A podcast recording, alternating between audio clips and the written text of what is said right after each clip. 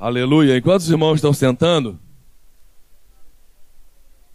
eu estava compartilhando com a Carmélia e nós estávamos relembrando coisas que Deus fez no passado, que talvez muitos de vocês não tiveram a chance de usufruir por não ainda conhecerem ao Senhor. Mas há uns mais ou menos 25 anos atrás, Deus veio varrendo o nosso país uma restauração de louvor, de adoração, de discipulado, de ministérios proféticos. E o Brasil foi atingido em cheio por aquilo que Deus fez nesses últimos anos, que se originou nessa manifestação dele na vida da igreja no Brasil. E uma das coisas tremendas que nós estamos recordando era a restauração, a ampliação da adoração no meio da igreja. E depois que aconteceu isso, por vários fatores que não vem ao caso agora, a igreja perdeu um pouco desse pique. Nada contra, mas nos últimos anos entrou um movimento chamado gospel no meio dos evangélicos. Ele trouxe muitas coisas boas, abriu muitas possibilidades, mas também entrou muita coisa estranha, muito fogo estranho no meio disso. E hoje nós estamos sentindo assim, nós estamos compartilhando com ela, ela falando, eu falando, a importância de continuar aquilo que Deus começou e originou lá atrás no que se refere à adoração a Deus. E nós estamos louvando a Deus porque nós estamos vendo na mesma linguagem que nós temos o mesmo desejo o mesmo propósito. Porque muitas intenções que foram surgindo no movimento gospel tinham intenções de mercado, de venda de CDs, coisas que antigamente, por exemplo, o CD que surgia na igreja antigamente era resultado de uma experiência da pessoa com Deus, de uma experiência de uma palavra que Deus havia dado para aquele grupo, e aquelas pessoas então se reuniam e surgiam cânticos e hinos espirituais que se colocavam dentro de um CD para abençoar a igreja toda. E ninguém tinha intenção de ter o foco de ganhar dinheiro com aquilo. E a gente foi perdendo um pouco a força desse, dessa pureza, dessa, dessa adoração cristalina. E nós estamos vendo Deus restaurar isso novamente. Eu estava compartilhando com ela sobre esse grupo que nós estamos é, cantando com vocês da casa favorita. Esse pessoal, nós reunimos eles com 13 anos. E eles hoje estão com 20, 21 anos. Nós começamos a passar a visão dessa restauração de novo. Esse CD, por exemplo, Fiel até o Fim, ele não tem intenção comercial. Ele tem intenção de abençoar a igreja. E foi fruto de palavras e experiências que esses garotos tiveram com o Senhor, duras, fiel até o fim, surgiu de uma palavra de discipulado e um mover no meio da igreja, mostrando aquilo que eu falei no primeiro dia, a importância de você ir até o fim, custo de custar, que doa, mas você vai ser fiel e você não vai chegar no último momento e vai deixar escoar pelo ralo aquilo que Deus depositou na tua vida. E hoje eu tenho visto, e, e a Carmélia estava compartilhando comigo, e eu me alegrei muito de ver a visão que ela e outros irmãos estão resgatando. Nós temos conhecimento de irmãos que hoje são líderes de louvor, que estão voltando para aquela essência da adoração, conforme aquele cântico. Que estão realmente voltando a fazer cânticos para adorar o Senhor, para que os filhos de Deus se manifestem de uma forma de cânticos, mas que realmente atinja o coração e venha trazer um impacto no coração da igreja e do mundo. E é isso que nós queremos fazer hoje. Então nós temos essa visão, queridos. Quando nós estamos hoje, pessoas do Senhor, compartilhando a respeito de música, de adoração, nós queremos que você saiba disso. E eu gostei muito disso. Eu falei para ela quando eu cheguei aqui de manhã para ministrar que eu fiquei muito alegre de ver. Ela está pagando um preço por isso, mas de ver que ela está com essa área genuína no seu coração. E eu sei que ela está vendendo alguns CDs, disponibilizando para vocês, como a gente, com essa intenção. Nós não temos interesse, de fato, no bolso de vocês. Nós temos interesse no coração de vocês. E nós queremos proporcionar para vocês, assim como nós escrevemos coisas, porque nós não podemos estar ao mesmo tempo em todos os lugares, gravamos, escrevemos, cantamos, para que a igreja toda usufrua de uma maneira rápida e eficiente. E nós podemos usar então a comunicação que existe hoje para te abençoar. Toma cuidado, querido, com aquilo que você está ouvindo hoje. Existem muitas letras esquisitas demais, que hoje estão trazendo uma, uma conotação e uma imagem de Deus que não é aquela real.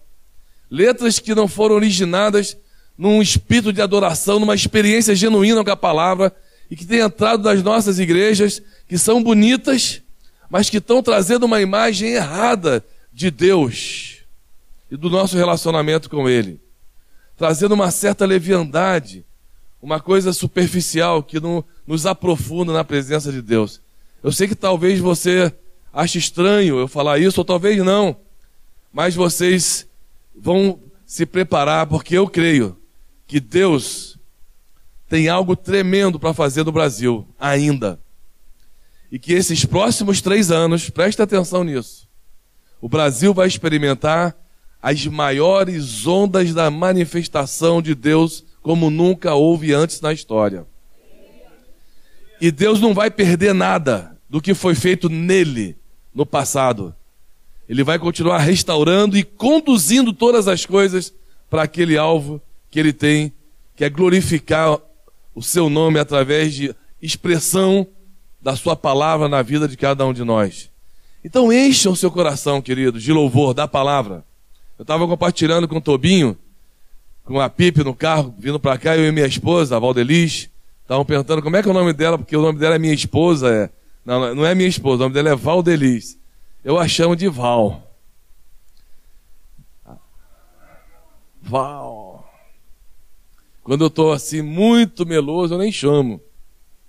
Eu só olho. Queridos, nós ouvimos a palavra de Deus todo dia. Hoje nós temos recursos.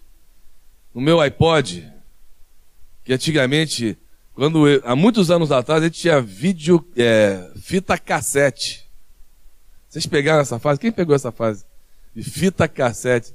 Você está vendo como as coisas mudaram rápido? Hoje você não tem mais gravador de fita cassete, você tem, tá lá com poeira, né? Sabe o que, que nós fazemos? Nós tomamos uma decisão porque nós somos bombardeados o tempo todo no mundo com aquelas vozes, músicas, tantas coisas acontecem. Nós tomamos uma decisão de manter o nosso coração puro. Porque não é difícil desviar o nosso coração sutilmente do foco que Deus estabeleceu. E nós estamos ouvindo a palavra todos os dias, durante horas. No nosso iPod eu tenho o Novo Testamento gravado. E mais ou menos há três anos atrás, todos os dias, literalmente, eu e minha esposa dormimos ouvindo a palavra. Nós sabemos que nós temos que realmente buscar a palavra de Deus nesse tempo mais do que nunca. Porque nos últimos anos o povo parece que não lê mais a Bíblia. Nós estamos falando de pai, de filho, nós vamos entrar num assunto aqui agora delicadíssimo. E eu não vou completar ele hoje, eu só vou dar uma introdução, porque amanhã de manhã eu quero que vocês estejam descansados para ouvir, pensar, porque talvez essa palavra traga algumas dúvidas e perguntas e inquietações, e eu vou precisar que você realmente esteja atento. Porque quando eu comecei a receber essa palavra de Deus, eu comecei a perceber que a minha comunhão com Ele na adoração, por isso é importante se ouvir cânticos, na palavra, ouvindo a palavra todo dia, lendo, eu comecei a perceber que a minha oração mudou de perspectiva e de dimensão. Antigamente era difícil para mim ficar uma hora, duas horas orando. Eu tinha que fazer um esforço sobrenatural. E quando Deus começou a se revelar dessa forma, e às vezes eu não vou saber descrever para você o que eu sinto, sinto muito. Eu não vou saber descrever. Mas alguns momentos eu comecei a perceber a dimensão desse, dessa relação, desse relacionamento do pai comigo. E eu parei com aqueles traumas. Eu, de repente, aquilo que para mim era difícil, como eu falei para você na mensagem, chamar pai, Deus de pai, eu ver irmãozinho chamando Deus de paizinho. De repente, num momento, eu não gosto de falar isso, mas eu quero compartilhar com vocês que a gente estava aqui sendo dirigido pelo Senhor nos cânticos para essa direção, né? A manifestação dos filhos de Deus. De repente, eu fiquei quase quatro horas orando. E eu não conseguia sair da expressão Pai, Pai, Pai. Eu entrei, eu saí da terra, meu irmão. Não me pergunte para mim o que, é que aconteceu, porque eu não sei descrever. Eu sou um cara que eu acredito no sobrenatural. Eu sou místico porque eu creio no poder sobrenatural de Deus. E todo mundo que crê é místico, amém? Mas eu não sou um cara assim etéreo que fica viajando. Tem gente que é tão místico que ele vai pro céu e não volta nunca mais. Ele não sabe se relacionar com as pessoas, sabe? Aí ele entra naquela espiritualidade que às vezes não se expressa na realidade com amor e na fé, de fato, no meio de onde ele vive. Mas eu percebi que eu entrei no meu quarto, é como se eu tivesse. É, talvez você não entenda isso. Ou talvez entenda, no espírito. No espírito você entende tudo. Na mente é difícil.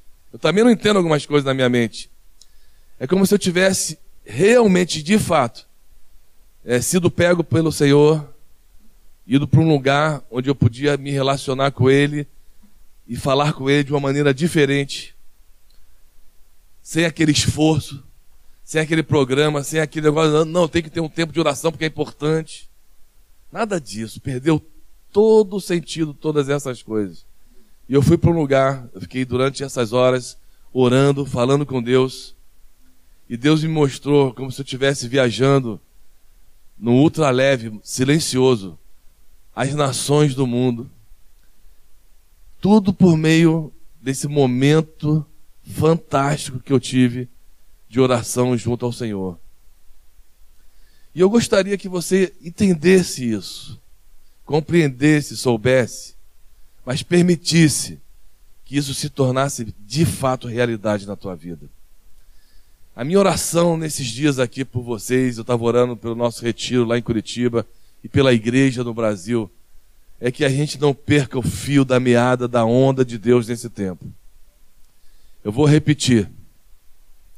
Nós vamos ter a maior intervenção de Deus nos próximos três anos no Brasil, como você nunca experimentou. E eu quero estar no meio do burburinho santo de Deus. Porque eu não quero, depois de toda a história que Deus fez comigo e com você, no momento de usufruir de tudo que Deus tem preparado, da restauração, não sem lutas, não sem, não sem confrontos. Vão ser tempos tremendos. Algumas situações estão assim sendo transformadas de uma maneira radical no mundo. Coisas que a gente nunca acreditaria que pudesse acontecer, principalmente na economia hoje, é um fato. Nós precisamos deixar Deus conduzir a gente para a gente ver e ouvir coisas que o mundo não vai ouvir nem vai ver. Vai ter gente na igreja que não vão ter os seus olhos abertos. Porque a pior coisa que existe na vida de uma pessoa é andar com Jesus sem saber que ele está andando com Jesus. E isso é possível. Os dois discípulos de Emaús estavam caminhando com o Senhor, conversaram com ele. Durante um tempo, algumas horas. E os seus olhos estavam fechados. Lá no capítulo 21, de João, a Bíblia diz que os discípulos, depois de pescarem a noite toda, não apanharam nada. Na carne, meu irmão, você não apanha nada. E a Bíblia diz que quando eles chegaram na praia, Jesus falou com eles numa distância mais ou menos de 80 metros. E a Bíblia diz lá no capítulo 21, versículo 4 e 5, que eles não reconheceram o Senhor. Como é que pode? Homens que andaram três anos integralmente, diariamente, todo o tempo, e o tempo todo com Jesus, não reconhecerem Jesus. E você vai ver algumas narrativas do Evangelho de discípulos que caminharam nessa comunhão com o Senhor e em algum momento tiveram seus olhos, parece que nublados, não conseguiram enxergar o Senhor. A pior coisa que tem é você perder o Senhor dentro do templo. Está no meio do povo de Deus, distraído, desapercebido, de com quem que você está andando. É muito importante que você ouça louvores, leia a palavra, ore, autorize Deus. A oração para mim é isso. O pecado é uma autorização para o diabo, é uma brecha para o diabo, uma legalidade que nós damos para ele agir na nossa vida ou através da nossa vida. E a oração é uma legalidade que nós damos para Deus agir na nossa vida. Eu vou te falar uma coisa que talvez você estranhe. Eu não vou parar aqui para explicar isso, mas eu quero que você pelo menos ouça. Pense sobre o assunto. A Bíblia diz que Deus é espírito. Nós fomos criados com um corpo físico. E a Bíblia diz que Deus colocou o homem na terra com um corpo físico. E ele disse que nós deveríamos dominar a terra assim como ele dominava os céus. E no relacionamento com Deus, o homem deveria exercer a influência de autoridade sobre a terra. Como? Na comunhão e na oração.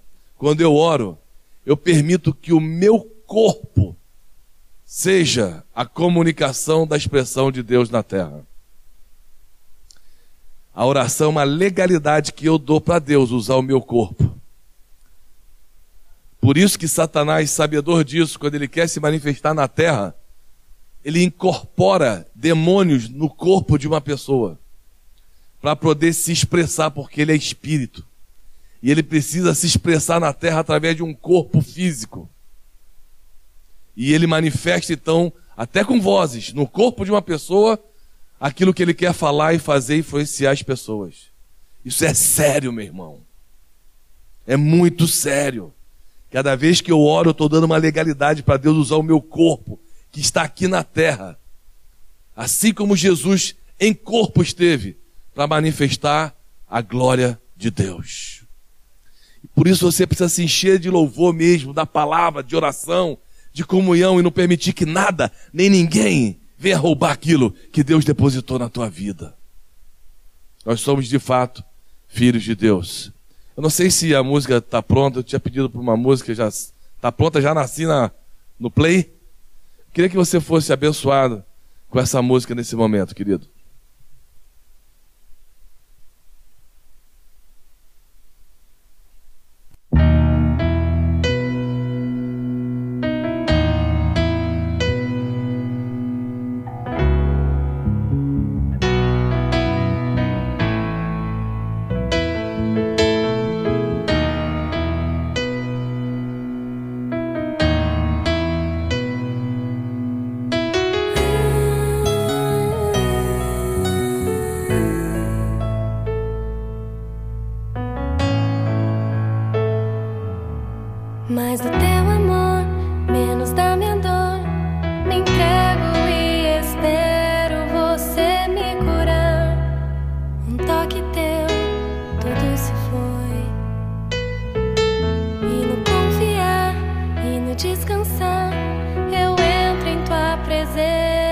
posso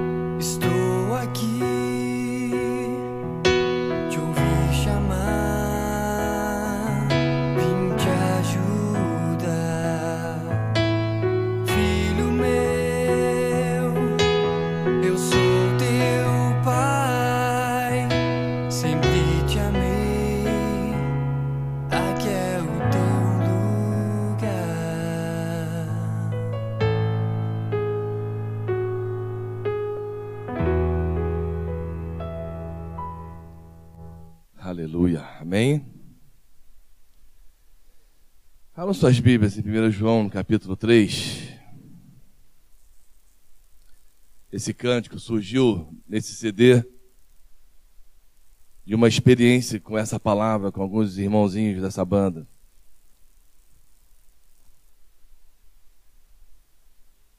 Primeira João, capítulo 3.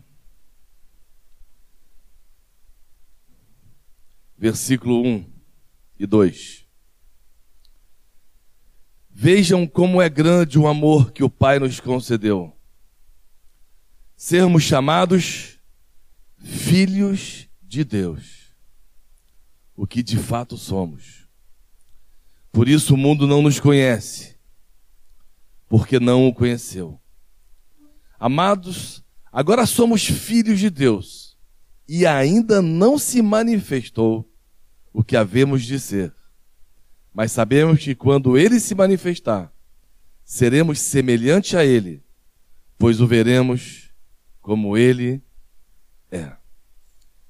Você consegue imaginar quando não houver mais barreira nenhuma entre nós e o Senhor, entre a nossa limitação, nossas defasagens, nossa natureza pecaminosa que nos limita em ver ao Senhor de uma maneira plena no dia que isso for retirado.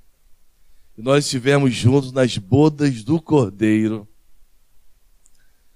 com todos os filhos de Deus de todas as épocas, glorificando o Cordeiro do, de Deus, levando a Ele glória, louvor e honra. Eu não sei se vocês, com certeza, vocês viram as últimas Olimpíadas na China, eu achei incrivelmente fantástico todo aquele efeito, todas aquelas nações se apresentando e aquela maneira de os chineses expressarem com altíssima tecnologia o que estava acontecendo ali. Você consegue imaginar nesse dia os efeitos especiais celestiais com todos os filhos de Deus passando de todas as nações, com todo o louvor e a riqueza de adoração que Deus tem produzido no coração dos seus filhos na terra. Quem vai estar lá naquele dia? Eu gostaria que você abaixasse sua cabeça então, fechasse seus olhos.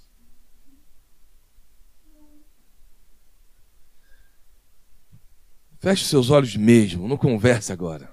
Não fale, não fique quieto. Há alguém aqui que está no meio desse retiro que tem percebido que o seu coração tem esfriado,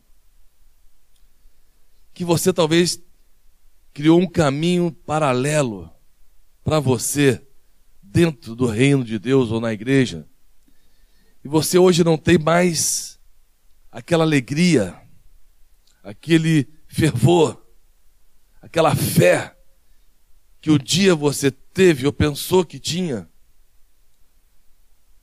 Deus te diz nesta noite: volta para a casa do Pai. E se há alguém aqui que porventura nunca entrou na casa do Pai, nunca teve uma experiência de novo nascimento de fato, até convive e vive com pessoas evangélicas e até ela, essa pessoa talvez até creia que ela seja um evangélico, mas talvez ela nunca tenha nascido de novo. Eu quero te dar oportunidade para você mudar essa história nesse momento. Feche seus olhos.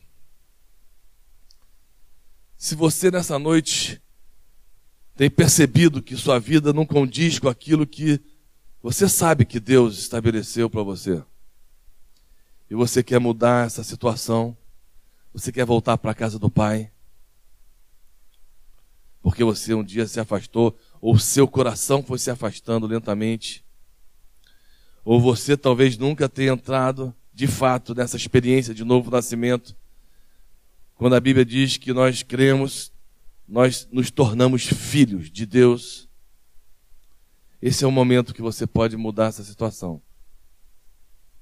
É um momento único. fundamental, essencial para a história da tua vida. E se você quer fazer isso nesse momento, eu quero te convidar a dar uma legalidade para Deus através da tua oração. Você pode falar com Deus nesse momento, eu vou te ajudar a dizer algo para Deus, mas você fala no teu coração para Ele. Diga assim: Deus, nesse momento eu quero tomar uma decisão firme e assumir um compromisso inegociável e incondicional contigo. Eu quero abrir minha vida completamente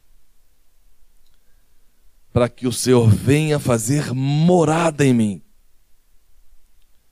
Eu não quero mais ser uma criatura ou um falso filho. Eu quero de fato receber o teu espírito na minha vida. E através dessa confissão e dessa decisão, me tornar teu filho, tua filha de fato. E eu tomo essa decisão não por alguns meses, nem semanas, nem dias, nem por alguns anos mas para sempre.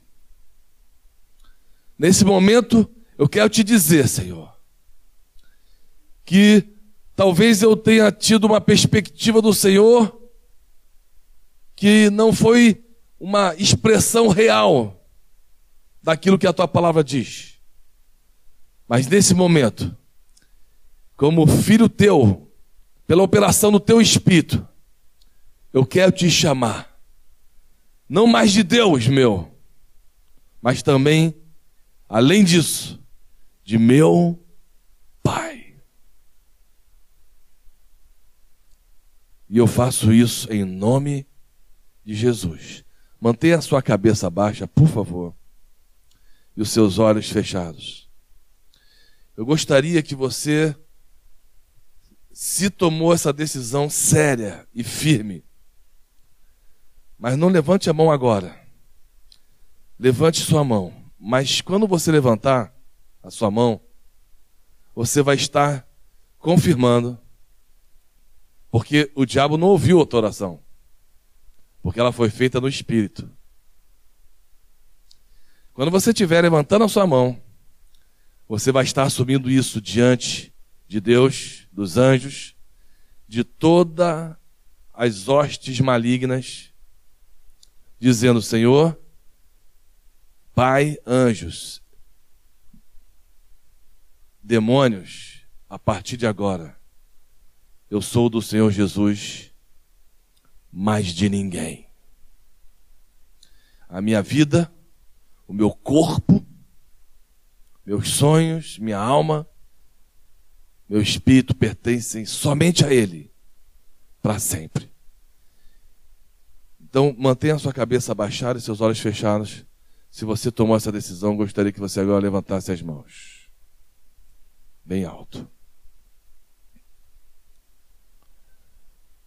Eu quero abençoar todos vocês, dezenas de jovens que estão levantando a mão nesse momento, porque isso está trazendo muita glória a Deus e muita vergonha ao diabo. Se tem uma coisa que vale a pena, meu irmão, é o que você fez nesse momento. E eu te abençoo em nome de Jesus. Amém? Glória a Deus.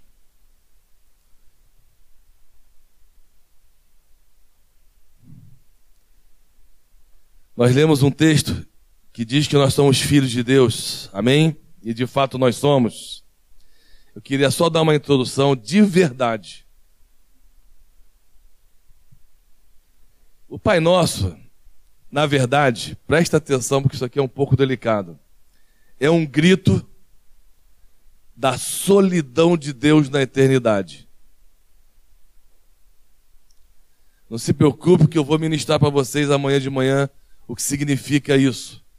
Porque solidão para muitos de nós é algo ruim, esquisito.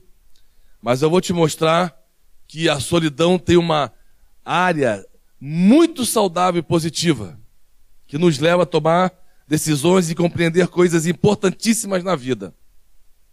Lá na eternidade, quando havia somente o Pai, o Filho e o Espírito Santo, Deus sentiu solidão.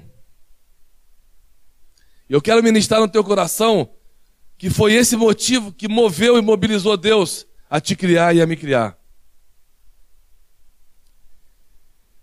Aqui na oração do Pai Nosso, Jesus divide ela em duas partes. É muito importante que você e eu, pelo menos, ouçamos isso. Na primeira parte, Jesus diz: Pai Nosso. E nessa primeira parte ele termina: Seja feita a tua vontade. Aqui Jesus revela algumas características fascinantes de Deus, que podem passar desapercebidas de muitos de nós. Mostra também as necessidades de Deus. E é isso que eu quero trabalhar com você. Nós fomos criados à imagem e semelhança de Deus. E assim como nós temos necessidades, eu quero que você comece a pensar em Deus como alguém que também tem necessidades. E eu quero te mostrar que esse relacionamento de pai e filho, ele se torna incompleto quando ele tem uma mão única, unilateral de Deus para mim. Se não houver uma resposta minha para Deus, ela se torna sem sentido. E será que realmente Deus zela por isso, acha importante isso, como eu te perguntei ontem, hoje de manhã? Será que Deus realmente acha importante isso? Que nós podemos preencher a expectativa de Deus e as necessidades de Deus podem ser supridas? Vocês estavam aqui ministrando no cântico, quando Isaías disse: A quem anunciarei, quem há de ir por nós? Quem disse isso? Deus. Deus tem necessidade de homens e mulheres que estejam dispostos a ir por Ele. Isso é uma necessidade, uma necessidade de homens santos, que quebre a estrutura do pecado na terra. E a Bíblia diz que Deus passa os seus olhos sobre a terra procurando homens e mulheres fiéis. Isso é uma necessidade que Deus tem. E eu e você podemos preencher essa necessidade. Diga assim: eu. Fala o teu nome posso preencher a necessidade de Deus. Isso vai mudar muita coisa no teu coração nesses próximos nas próximas reuniões hoje e amanhã de manhã. Deus tem necessidades que podem passar também batidas e desapercebidas por muitos de nós. E nessa primeira parte, Jesus está mostrando o coração de Deus, suas eternas intenções e necessidades. E quando ele começa a segunda parte do Pai Nosso, ele está mostrando as características da personalidade dos homens.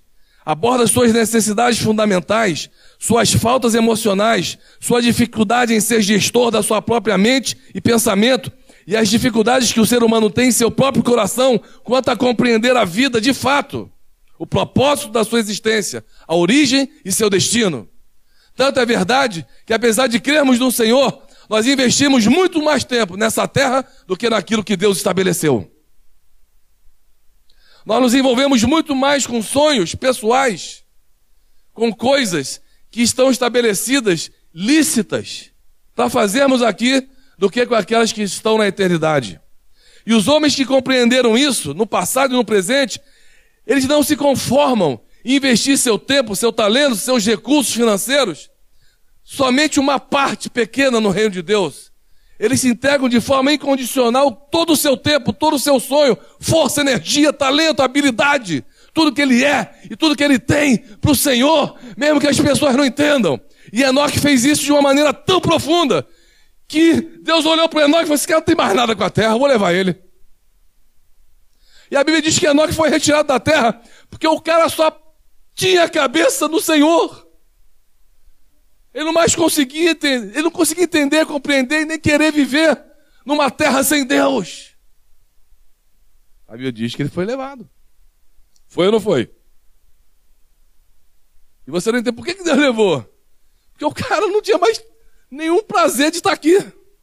Enquanto nós tivemos prazer de estarmos aqui, apesar de gostarmos da, da natureza, de vivermos, isso é muito bom, não estou falando contra isso, nem Deus está falando contra isso, foi Ele que criou isso para que nós pudéssemos usufruir. Mas não é isso que eu estou falando. Eu já tenho percebido que quando nós colocamos o nosso coração em Deus, Eu não posso colocar o meu coração nem na igreja, nem no meu ministério. Deus é mais importante do que para mim o ministério. Qualquer coisa nessa terra que eu possa fazer, Deus é mais, Deus é mais, Deus é mais importante. Ele é mais importante do que a minha esposa na minha vida e vice-versa. Ele é mais importante do que meus filhos. Ele é mais importante do que o meu dinheiro. E se Deus me pedir tudo, eu dou tudo. Ele já pediu. Quando eu e minha esposa começamos a entender isso, Deus usa coisas materiais, não estou falando só de dinheiro, coisas concretas, para te ensinar valores espirituais. E um dia Deus chegou para mim, para minha esposa, e falou assim: Eu quero que vocês me deem o terreno que vocês têm, que é o sonho de vocês construir uma casa, o carro, os poucos bens que vocês têm e todo o salário do mês. Está amarrado, em nome de Jesus. Isso não é de Deus. Eu vou ter dívida, eu vou criar confusão com a minha família, Aí eu fui falar com a minha esposa. Val, Deus me deu uma palavra, não sei se você vai entender. Olha, Deus falou isso, isso, isso, isso e aquilo. E ela falou assim: Deus falou?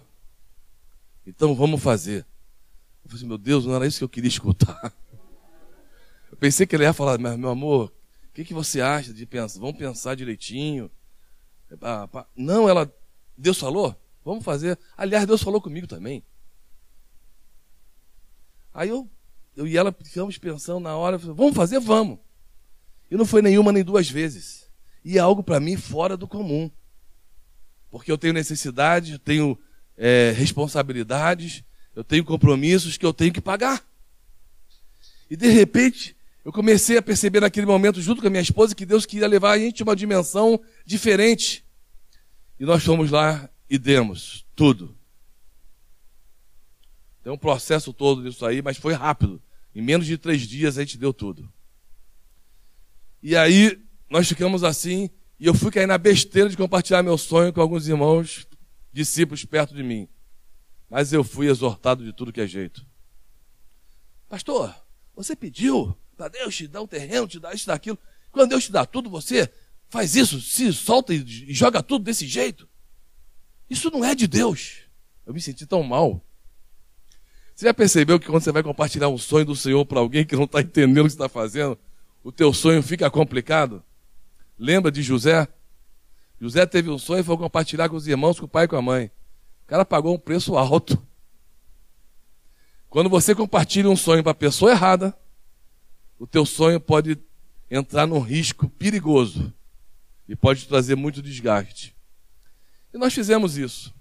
E Deus foi nos ensinando outras vezes a fazer isso de várias formas, de se desprender das coisas. E foi um momento delicado e difícil para a gente, mas Deus supriu, fez, passou um tempo, a gente. Mas eu não tenho nessa perspectiva, ó, dá tudo que Deus vai te dar cem vezes mais. Eu não estava nem pensando nesse negócio, meu irmão. Essa palavra de hoje, dá porque Deus vai te dar o dobro, vai te dar sete vezes mais. Tem alguns textos da Bíblia que diz isso mesmo vai te dar cem vezes mais. Não, Deus falou assim, só dá. Não falou nada que é me dar. Eu lhe mandou, eu dar. E nós fizemos isso. Eu comecei a compreender como nós somos limitados.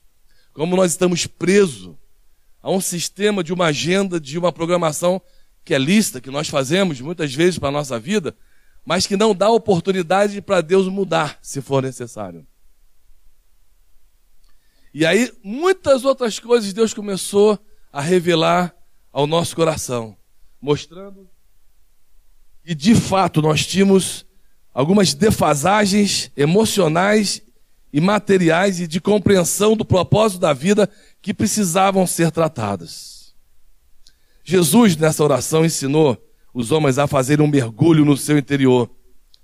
Estimulou os discípulos a pensarem sobre os verdadeiros valores da vida desafiou que eles expandissem sua capacidade de elevar os seus padrões. O que nós vemos na igreja hoje, muitas vezes, em geral, é que as pessoas estão diminuindo os seus padrões. Porque estão achando que o padrão de Deus é muito alto e diante da realidade do mundo isso não cabe mais. E nós procuramos baixar o padrão de Deus para ficar no nível que nós possamos suportar. Não queremos ser confrontados, não queremos estar numa bifurcação onde as pessoas podem nos julgar, entendeu? Você está entendendo? Você tem que tomar uma decisão, e se você tomar uma decisão pelo Senhor, diante até da sua igreja, algumas pessoas vão chamar você de radical. Hoje está assim.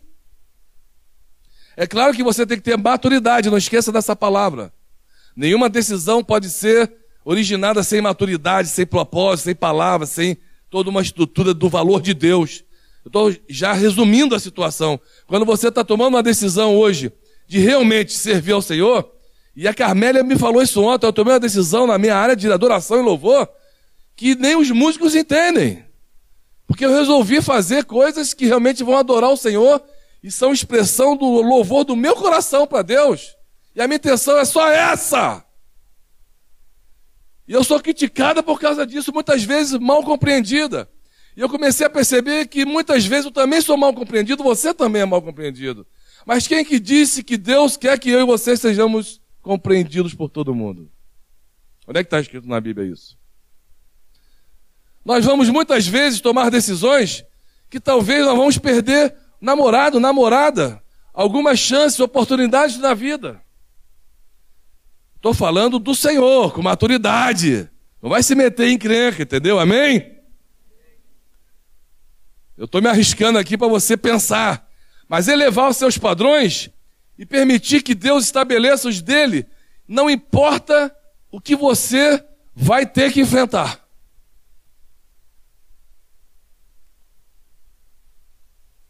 Deus quer se revelar a mim e a você. E Ele vai precisar tratar conosco para que a gente aprenda a gerar uma nova realidade na nossa vida de relacionamento. Porque o nosso Deus é um Deus de relacionamento. Diga assim: o meu Deus é um Deus de relacionamento.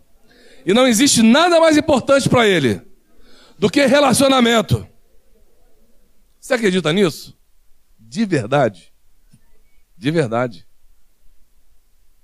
E se uma pessoa, aqueles irmãos abençoados da igreja, aquele cara chato. Tem uns irmãozinhos chatos na igreja, não tem, meu irmão?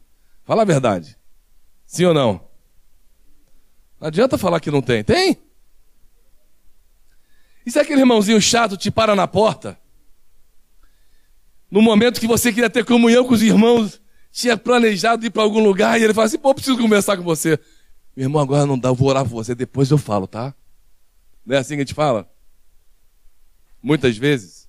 Principalmente se é uma pessoa que a gente não quer ter naquele momento o tempo, gastar tempo ali. Queridos, isso é uma realidade. E aí nós vamos começar a descobrir que nós temos muitas dificuldades com esse negócio de relacionamento. O meu maior problema, sabe qual é o meu maior problema? Dentre outros que se originam, que resultam nisso? Relacionamento. E você já percebeu que todas as encrencas que a gente se mete são originadas de algum tipo de quebra de relacionamento? Quem já percebeu isso? É pai com mãe, é mãe com pai, marido e esposa, é com filhos com pai, pais com filhos, você com seu amigo, na igreja, na escola, no trabalho, com pessoas.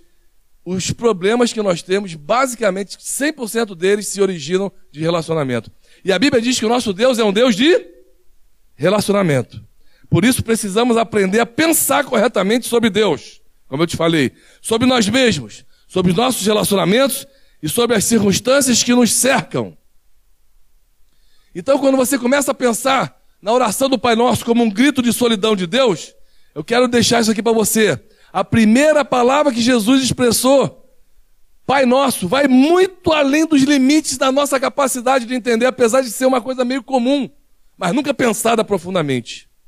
Chamar o autor da existência que criou os céus e a terra com palavra, e disse Deus: haja luz, e houve luz. Chamar o Senhor dos senhores, o mestre dos mestres, o Senhor dos exércitos de Pai. Isso demonstra algumas coisas que às vezes a gente não pensa. Que Deus possui uma intensa solidão e eu vou te mostrar algumas coisas que vão te ajudar a entender isso, hoje e amanhã de manhã. O Deus que apareceu no discurso de Jesus é um pai de intenso amor. Intenso amor.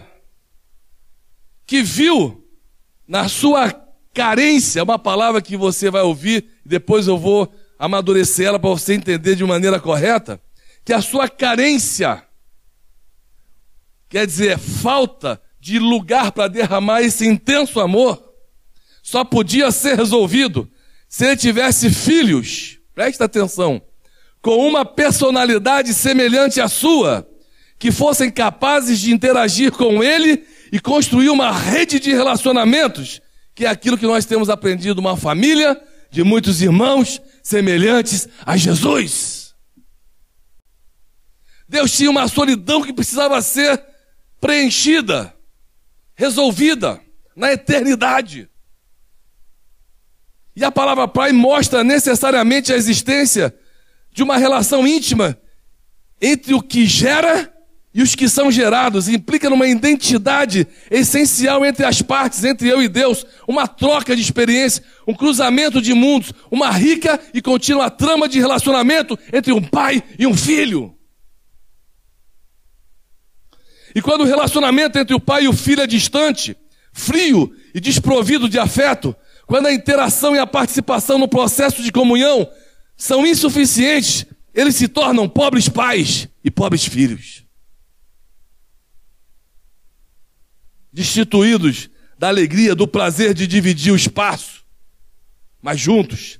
Porque muitos dividem o mesmo espaço, como eu te mostrei com Judas ontem, físico, mas não a mesma história. E Deus quer que você divida com Ele a história da tua vida. Quem está entendendo? Diga assim: Deus quer que eu divida com Ele a história da minha vida, tudo que eu sou, tudo que eu tenho, eu devo cruzar com Ele. A minha história, diga bem forte, a minha história tem que ser a história de Deus. Meu irmão, isso é muito forte. Pode haver um Deus sem filhos, um Criador sem filhos, cercado por suas criaturas, que era o que acontecia com Deus. Mas não existe um pai sem filhos. E o primeiro segredo assombroso da oração do Pai Nosso, que no Velho Testamento, como eu te mostrei, não aparecia com essa imagem, é que Deus pode ser mais poderoso do que qualquer mente jamais imaginou, mas é um Deus incompleto sem os seus filhos. E quando você fala assim, ah, Deus não precisa de mim, isso é mentira. Eu muitas vezes falei isso. Deus não precisa da gente, Ele faz a obra com a gente ou sem a gente. Isso é terrível. Quer dizer, eu não sou nada para Deus.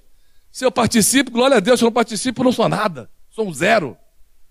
Qual é a alegria que eu tenho de saber que um Deus pensa de mim isso? Que eu só estou com Ele, amém. Se eu não estou, Ele não precisa mesmo. Isso não é verdade. Qual é o pai que não precisa do filho? Um pai verdadeiro. Que não precisa do seu filho. Que não ama. Que não reparte com ele. Que não quer ele. Principalmente Deus. Ao se posicionar como pai na eternidade, Deus bradou, clamou que precisava de filhos. Porque esse é o propósito de Deus, diga filhos. Diga. Ele tinha um, mas ele queria mais filhos.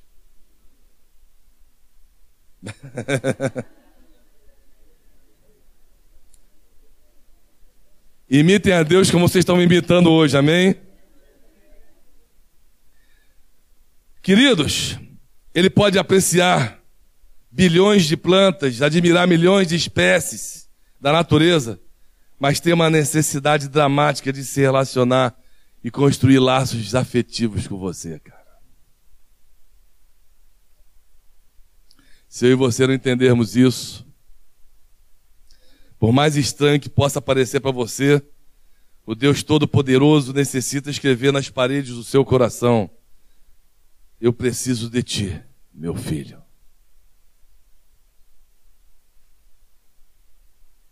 Porque o poder de Deus não resolve essa carência, entre aspas, que Deus tem.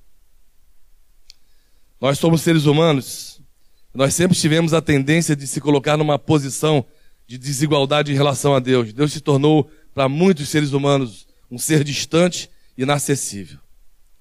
O perigo é que quanto menos você conhece alguém, mais você corre o risco de construir uma imagem de maneira distorcida, ou aumentando ou diminuindo essa imagem na sua mente. Val, por favor. Obrigado. E quando nós não conhecemos Deus e começamos a tentar imaginar como Deus é, E o que, que Deus quer, apesar da sua palavra estar escrita, nós imaginamos muito. Quantos de vocês já tentaram imaginar como Deus é? Qual é a imagem de Deus? Quantos de vocês já tentaram fazer isso? Eu quero que você, assim, fale uma palavra do que você acha que Deus é, como que ele é, a imagem dele, a imagem. Uma palavra só. Eu não estou falando característica. Estou falando agora imagem. Retrato. Já passou na tua mente assim, tentar imaginar como Deus é? Fala. Fala. Grande. Ele deve ser um gigante. que mais? Ele é todo iluminado. Parece uma praça. Cheio de luzes. Oi? Fala alto, senão não ouço. Barbudo. E geralmente que cor tem a barba? Apocalipse descreve Deus. Essa descrição de Apocalipse dá uma dor de barriga. Olhos de fogo que sai relâmpago. Meu Deus do céu. Tu imagina um Deus grande, todo iluminado, que sai fogo dos seus olhos, com barba branca. Voz de trovão. que ele fala e estremece a terra. E assim por diante. Todos nós procuramos ter uma imagem de Deus. Só que quando nós temos uma imagem correta, nós preenchemos a falta de elementos que definem a personalidade, a personalidade de Deus com as nossas fantasias e imaginações. Nós nunca vimos a Deus, nunca tivemos a experiência de tocar nele ou se relacionar com ele sem barreiras, sem distâncias, acabamos construindo imagens distorcidas. E muitas vezes, dentro dessas imagens, nós pensamos: Deus é intocável, incompreensível, onipotente, onipresente, tudo característica dele. Mas que você começa a imaginar, ele é desprovido de necessidade. Ele é poderoso, todo-poderoso, onipresente, faz o que quer, na hora que quer, como quer, quando quer, aonde quer. Comigo ou semigo. Amém? Aí a pessoa pensa, bom, Deus vai fazer a obra, se eu, se eu fizer, Deus usa, se eu não fizer, Deus usa outro. Eu me sinto um lixo, não sei você. Você já parou para pensar nisso? Nessas expressões que nós, os pastores, falamos? Às vezes os ministros de louvor, os obreiros. Eu cansei de falar nisso até quatro meses atrás. Eu agora estou amarrando minha língua. Eu não falo mais, Deus não precisa de você. Eu comecei a perceber que tem alguma coisa errada aí. Porque se Deus na eternidade sentiu uma solidão intensa, uma necessidade de ter filhos, ele gerou uma humanidade toda para expressar isso, semelhante a ele, com uma rede de relacionamentos. Se ele expressou isso é porque ele quer realmente ter relacionamento comigo. E quando Deus criou Adão, Adão não era filho, era criatura. E ele teve que tomar uma decisão. E a decisão que ele tomou foi errada. Ele teve que tomar uma outra depois, que resgatou e restaurou aquela primeira. Mas já havia entrado o pecado no coração de Adão. Ele já havia perdido a imagem de Deus em si. Ele perdeu aquilo que Deus tem mais forte. Eu quero que você guarde no teu coração isso agora. Diga assim: Deus é amor. Acho que o Tom falou isso no meu dia, não sei se foi ele. Deus é, inclusive ele, ele nos amou primeiro, foi esse versículo que você leu. Diga assim: Deus é amor. E Ele me criou com capacidade de amar como Ele. Dois, Deus tem autoridade. E Ele delegou para Adão e para mim autoridade. Quando eu me afastei de Deus, diga: eu perdi a capacidade de amar como Deus e a, e a capacidade de influenciar como Deus. Nós perdemos a imagem de Deus. E a Bíblia diz em Gênesis capítulo 5, no versículo 3, que depois do pecado Adão gerou filhos e filhas, a sua imagem. A imagem dele já destituída da glória da capacidade de amar e da autoridade de influenciar na terra em nome do Senhor Jesus, do Deus Todo-Poderoso, do Pai. Ele perdeu isso. E Satanás foi sutil. A Bíblia diz que Satanás, quando Adão estava na terra e depois Eva, ele foi instigar Adão para Adão entregar para ele, na terra, o que Deus havia delegado para ele, que era autoridade. Satanás estava altamente interessado na autoridade que Deus entregou para Adão aqui na terra. Porque ele perdeu no céu a autoridade, Satanás. E quando Deus criou o homem, colocou nele, delegou a ele a autoridade de exercer influência sobre a terra, Satanás foi lá tentar roubar isso, porque ele sabia que se ele conseguisse roubar isso de Adão, Deus não poderia fazer nada. Porque quando Deus dá algo para alguém, ele dá, está dado. E a Bíblia diz que Satanás foi lá e roubou a autoridade de Adão. E começou a exercer na terra uma autoridade falsa, que não era aquela de Deus. E manipulou e usou o homem para os seus fins malignos. E se Jesus não tivesse vindo na terra, gerado pelo Espírito Santo, sem passar pela condenação do pecado, com a natureza pecaminosa, ele não poderia resgatar isso. Adão entrou na terra com tudo de bom, jardim, presença de Deus, e pecou. Jesus veio na terra e teve que enfrentar Satanás ao vivo, no deserto, e uma terra corrompida e destruída. Não tinha nada de bom. E a Bíblia diz que Jesus, como homem, ele veio aqui para reassumir aquilo que Adão entregou para Satanás. E Satanás enganou, porque Satanás falou assim: Deus disse assim, mas não vai acontecer com vocês isso. Certamente vocês não morrerão. E a Bíblia diz que Satanás sutilmente enganou Adão, roubando a autoridade dele, confundindo ele, fazendo com que ele tivesse descrédito a respeito da palavra que Deus havia dado para ele. E quando Adão pecou, ele pecou consciente. E a Bíblia diz que ele não entendeu no momento que havia acontecido, mas houve o maior rompimento jamais visto na história de Deus. E o propósito de Deus não estava em Adão. E aqui é que tem uma coisa tremenda. Estava em Cristo. A Bíblia diz que antes da fundação do mundo, Deus já havia estabelecido que ele enviaria o seu sangue, o seu filho, para derramar o seu sangue na cruz antes da criação do mundo. Diga, antes da criação do mundo, Deus já havia estabelecido que o seu filho derramaria o seu sangue. Pessoal, antes, diga antes da criação do mundo.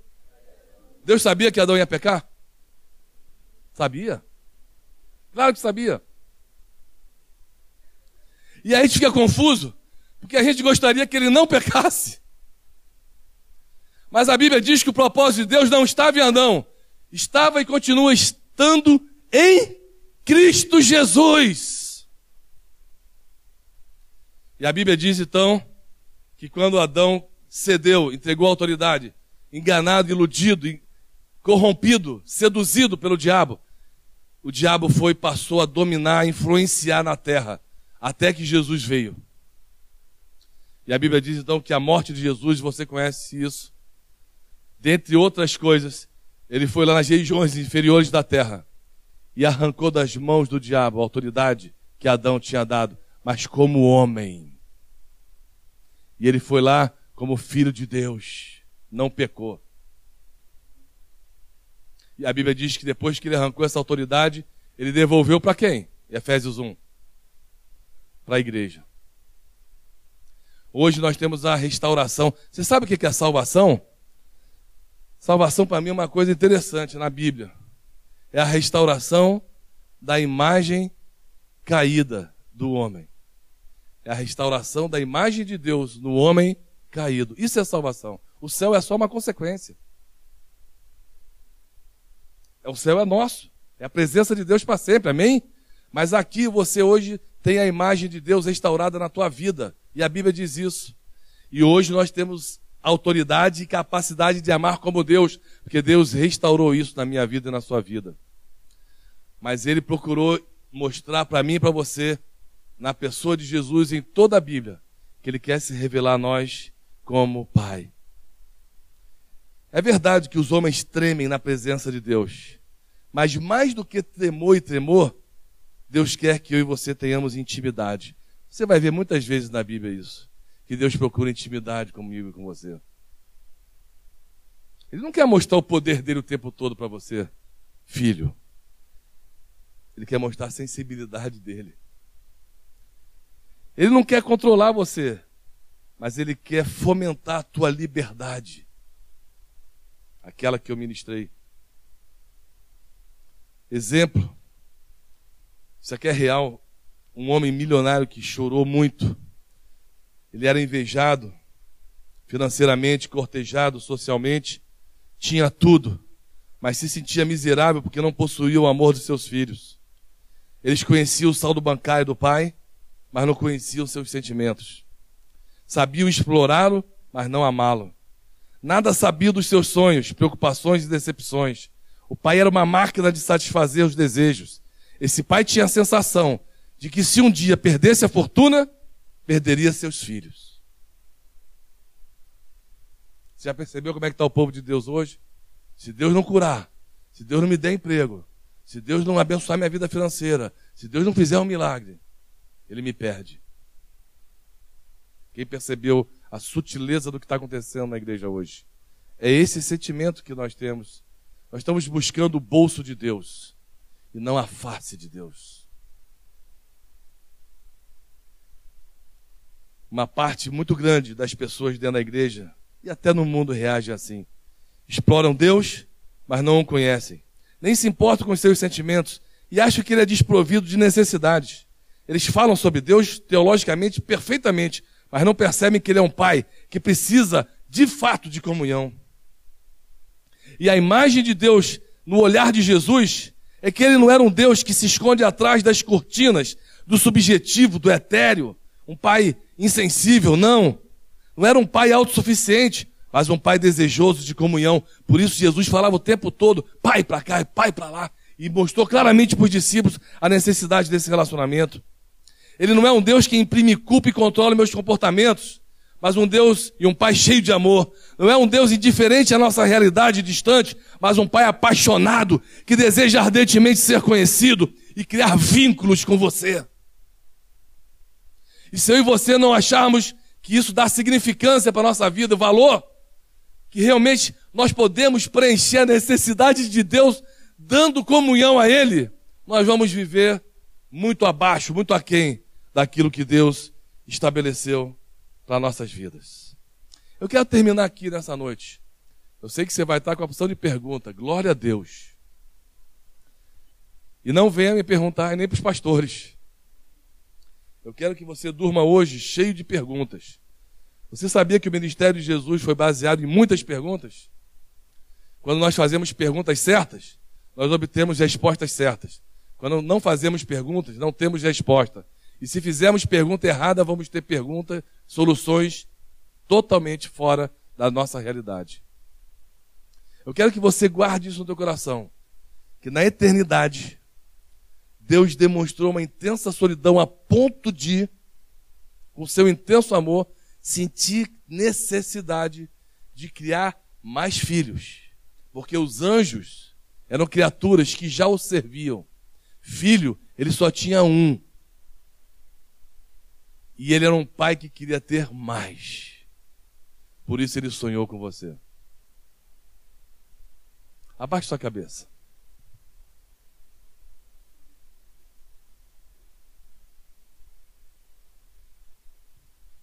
Você consegue imaginar Deus sonhando com você? Desejando você? Que você não é um equívoco? Que você não foi cuspido para entrar nessa terra por acaso?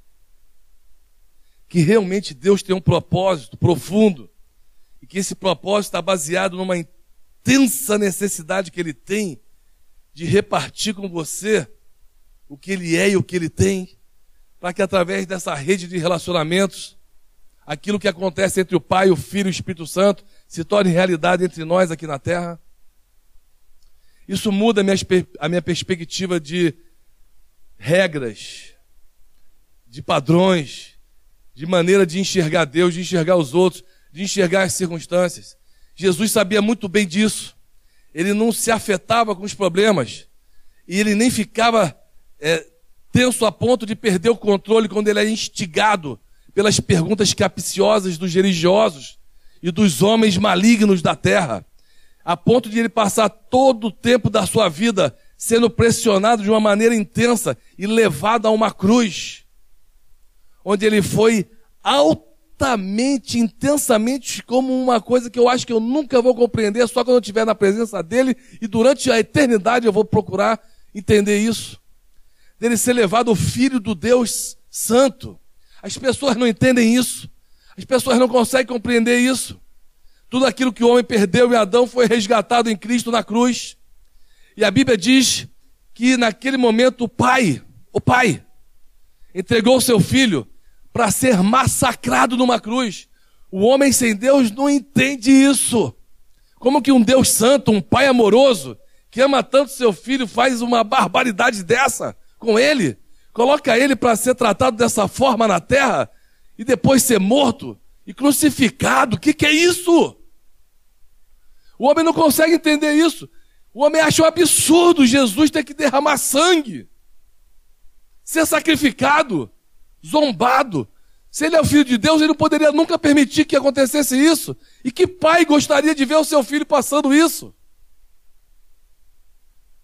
É porque ele tinha uma visão maior do que nós temos. Através disso, você e eu nascemos para ele. Através dessa dor intensa que Jesus sabia por quê? Porque ele conhecia o Pai na eternidade. Ele suportou essa dor para que nós pudéssemos hoje sermos chamados filhos de Deus. E quando Satanás no deserto foi tentar Jesus, foi um momento terrível. E para mim ali foi a vitória do Senhor Jesus da terra, que conduziu ele em triunfo até a cruz, sem desviar do foco, porque Satanás instigou ele para ele sair da dependência de Deus, assim como Adão. E ele ofereceu para Jesus coisas que ele havia recebido de forma ilegal. Porque ele roubou, ele é ladrão, ele assaltou o homem, ele sequestrou a imagem de Deus no homem quando ele levou o homem, e também por sua própria decisão do homem, de permitir que isso acontecesse. E Satanás descaradamente enfrentou Jesus no deserto. E no final o Senhor Jesus falou assim: Somente ao Senhor teu Deus adorarás. Eu tenho conversado com alguns pastores, eu entendo esse texto dessa forma. Somente o Senhor teu Deus adorarás. Satanás, eu sou teu Deus. Eu te conheço na eternidade. E você me conhece como filho de Deus. E da mesma forma que eu fui fiel quando eu estava lá, eu serei fiel quando eu estou aqui como homem e você não vai interromper a minha comunhão e fidelidade e aliança com o Pai.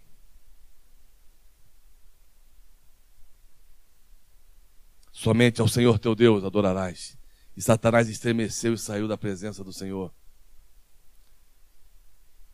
Jesus conhece de forma intensa esse Pai, a ponto de sentir dor, muita dor, espiritual de toda sorte, para que eu e você pudéssemos ser chamados filhos de Deus e de fato somos filhos de Deus. Que honra é essa? Nenhuma outra religião no mundo traz uma honra como essa. Nenhuma religião no mundo. Você pode pesquisar.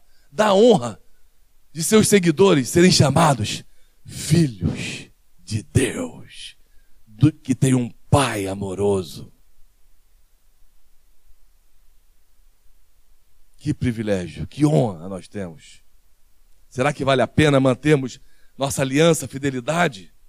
De entregarmos nossa vida, tempo, talentos, habilidade, tudo que temos e somos para Ele? Se tem uma coisa nessa vida que vale a pena, é conhecer a Deus de verdade. Eu quero te estimular a você realmente continuar nesse tempo na sua vida, jamais permitindo que nada nem ninguém interfira e roube aquilo que Deus depositou na tua vida. Claro que quando você começar a entender a motivação de Deus, de querer ser suprido com você, tu imagina, você consegue imaginar isso? Deus na eternidade quis ser suprido por mim, por você. Isso é real. Ele diz: Eu preciso de ti, sim, filho. Você é insubstituível. Eu não aceito outro, é você.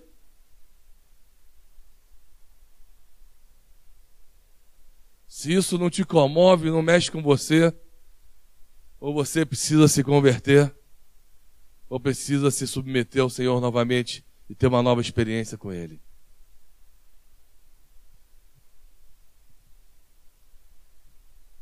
O Senhor está mostrando que, assim como hoje de manhã foi compartilhado, às vezes nós erguemos algumas barreiras interiores que nos impedem de nos relacionarmos com Deus dessa maneira. E o Espírito Santo de Deus, com a sua autorização, porque tem que ser em concordância, quer derrubar essas barreiras hoje à noite. Para você poder usufruir na prática o que você tem recebido através do Espírito no seu conhecimento. Então, eu vou fazer um desafio. Você, você que sente que isso tudo é verdade, você que está sendo mexido por essa consciência, essa realidade de que Deus te ama ao ponto de você ser chamado filho de Deus, mas você não está conseguindo sentir. Você está sabendo. Mas ainda fica aquela, aquele distanciamento, aquele vácuo eu sei que é. Deus é a tua palavra. Eu percebo a realidade disso. Mas será que é para mim? Fica de pé agora. Fica de pé, você que está sentindo isso. O Espírito Santo mostrou com clareza. Você precisa concordar com ele, com a sua realidade. Fala assim, pai, fale, fale do seu jeitinho, pai. Eu entendo o que o Senhor está me ensinando, me falando hoje. Mas eu ainda não estou conseguindo sentir que eu sou realmente filho. Eu já tenho tido o Senhor por pai, mas ainda não tenho me colocado como filho na tua presença.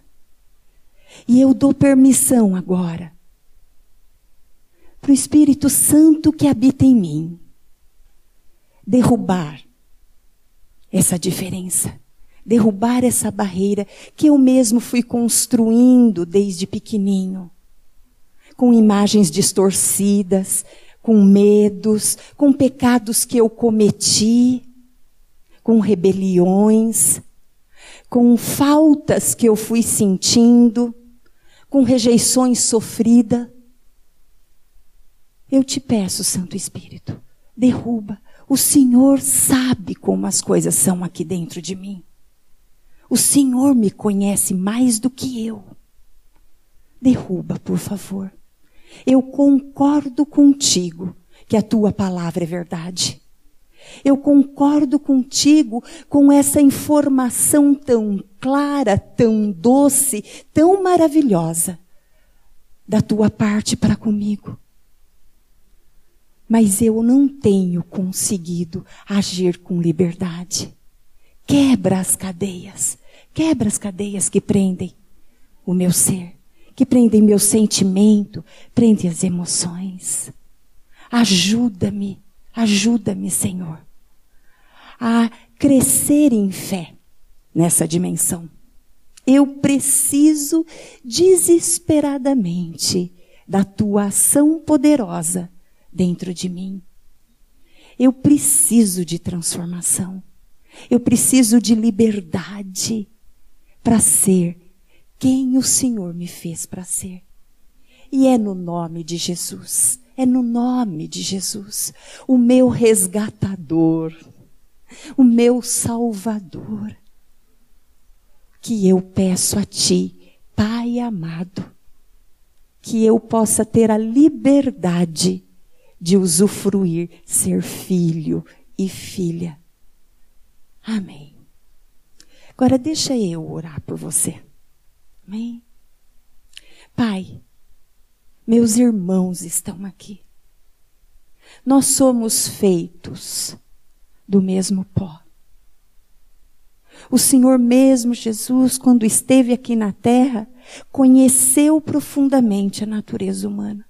O Senhor sabe como as coisas funcionam aqui. O Senhor experimentou cada dimensão, cada situação, cada tentação que sofremos. O Senhor sabe. O Senhor sabe também como às vezes é difícil lidar conosco mesmos, lidar com os outros e vencer as tentações do pecado, vencer os nossos próprios pensamentos. O Senhor sabe. Mas muito obrigado, porque o Senhor deixou as pisadas. E por suas pisaduras nós somos sarados. Eu assumo agora, Senhor, a autoridade que o Senhor conquistou na cruz e ministro esses queridos, Pai, no teu nome, para que eles sejam curados do medo, para que eles sejam curados da insegurança, para que eles sejam libertos de uma imagem distorcida a teu respeito. Que eles sejam libertos da imagem distorcida que eles têm de si mesmo. E eu oro a Ti, Pai amado, que os olhos deles sejam abertos para contemplarem o seu olhar para eles. Que eles se vejam a partir de hoje como o Senhor os vê que eles se sintam e se percebam chamados pelo teu nome, como o Senhor já realizou poderosamente. Envolva-os com teu braço eterno, eterno de amor. Toca neles agora. Senhor, um toque teu e tudo novo se faz. A nova criação que já habita neles pode trazer à tona a tua verdade, a tua realidade sobre eles. Eles precisam de ti, Senhor. São filhos e filhas amadas. A tua palavra tem dito que os jovens são fortes. E, Senhor, o meu coração chora de ver esses jovens se sentindo enfraquecidos se sentindo não hábeis, não aptos para responder o seu chamado. Tire as escamas dos olhos deles, Senhor. Ilumina o entendimento desses jovens. Ajuda-os a se verem como tu os vê. E a perceberem que, em nome de Jesus, sim, eles são filhos do Deus Altíssimo independente das palavras que ouviram, das circunstâncias que vivenciaram, tu és o Deus da vida deles. E em nome de Jesus, nós aqui a uma só voz, como corpo, como filhos, em concordância aqui na terra, declaramos que o exército do Senhor, presente aqui neste lugar, está pronto para marchar. Está pronto para testemunhar a glória do nosso Pai. Está pronto também para usufruir essa verdade que tu és amor e que nós fomos gerados em ti no teu amor. E em nome de Jesus, que só essa verdade permaneça na vida de cada um de nós. Amém. Diga assim, dá a mão pro teu irmão. Diga assim: Eu vim de Deus e eu voltarei para Ele. Eu saí de lá e voltarei para lá. Por isso, todas as coisas aqui têm a ver somente com Ele. Só com Ele. Amém. Eu queria que você desse um abraço no teu irmão, de amor do Pai.